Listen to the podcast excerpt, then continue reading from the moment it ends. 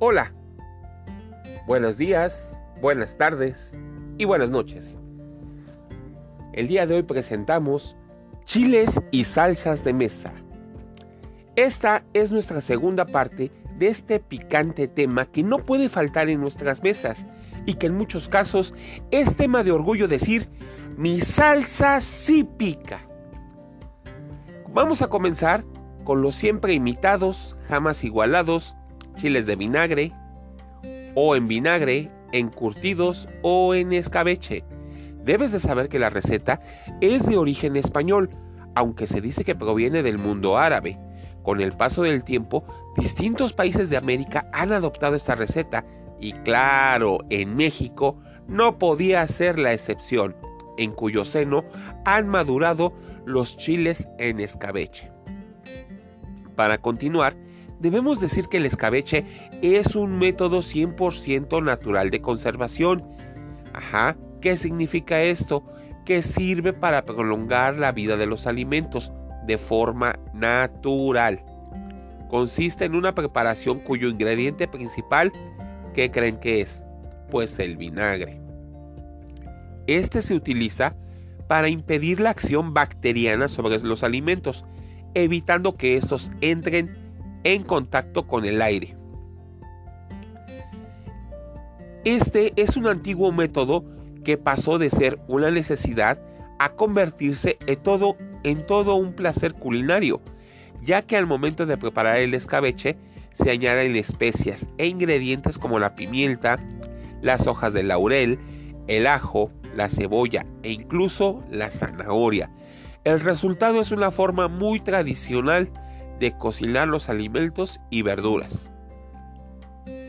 Esta increíble preparación te ayuda a preparar o darle un toque místico a ciertos platillos o guisados como el tradicional entomatado de cerdo, las famosas patitas de cerdo a la vinagreta, mmm, ya se me antojaron, se me está haciendo agua a la boca, la incluso reza la jardinera y claro, pues no podía faltar en las botanas o snacks como los nachos, las alitas, los sándwiches y por supuesto los siempre socorridos en todo momento, los que nunca te van a dejar solo como los tradicionales hot dogs o las hamburguesas, incluso las tortas caseras, aquellas que se sirven en esos lugares de sano esparcimiento y muchos otros guisados más.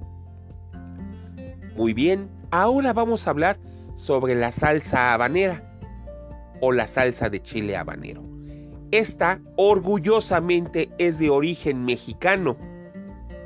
Utiliza chiles llamados habaneros, que por lo general se dan en la región de Yucatán. Esto es uno de los cultivos con mayor intensidad y de sabor muy, pero muy picante. Los habaneros inmaduros son verdes, pero su color varía en cuanto a la madurez. Los más comunes son los anaranjados, los que ya casi están listos. Y los rojos obviamente ya están maduros, pero también los hay en color blanco, marrón, amarillo e incluso los hay rosados.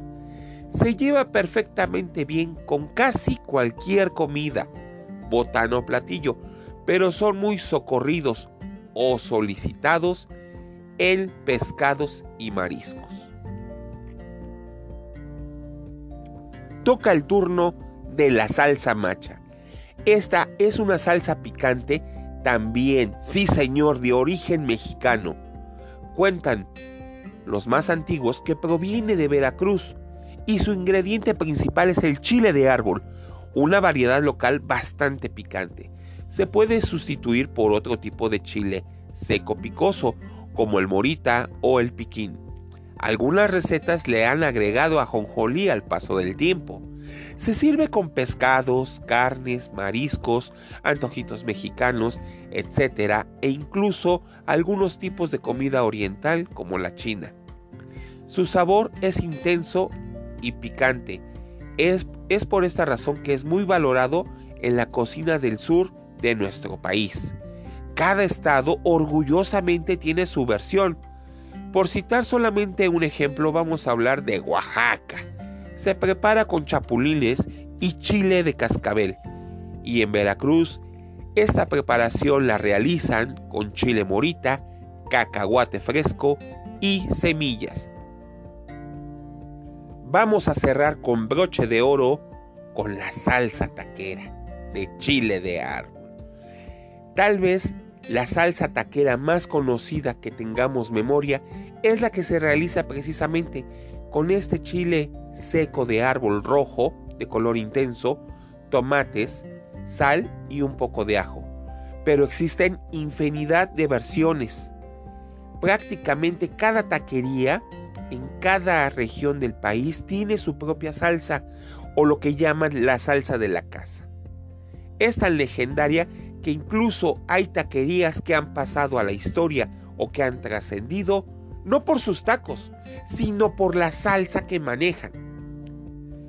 Los ingredientes de esta salsa se pueden procesar en la licuadora o en el tradicional molcajete. Todo esto para lograr una textura martajada como solo nosotros lo conocemos y como solo es nuestra auténtica cocina mexicana. Bueno, hemos llegado al final de este episodio. No me restan más que darles las gracias, recordarles que ustedes pueden hacer todas las salsas en un solo día e irlas guardando o hacerlas poco a poco y ustedes van a ver que no se van a arrepentir. No conocemos a nadie que no pruebe la comida y diga, le esto le hace falta un poco de salsa, un poco de picor. Y cada cocina, cada receta, cada persona tiene su propio estilo que se ve reflejado en la salsa de mesa. Bueno, es importante que sigan anotando sus dudas, sus sugerencias, sus comentarios en su recetario y se los hagan o bien se los hagan llegar a sus maestros de cocina. No me resta más que darles las gracias y recordarles que entre ollas, sartenes y cuchillos un poco desafilados, descubramos juntos los secretos de la cocina. Muchas gracias.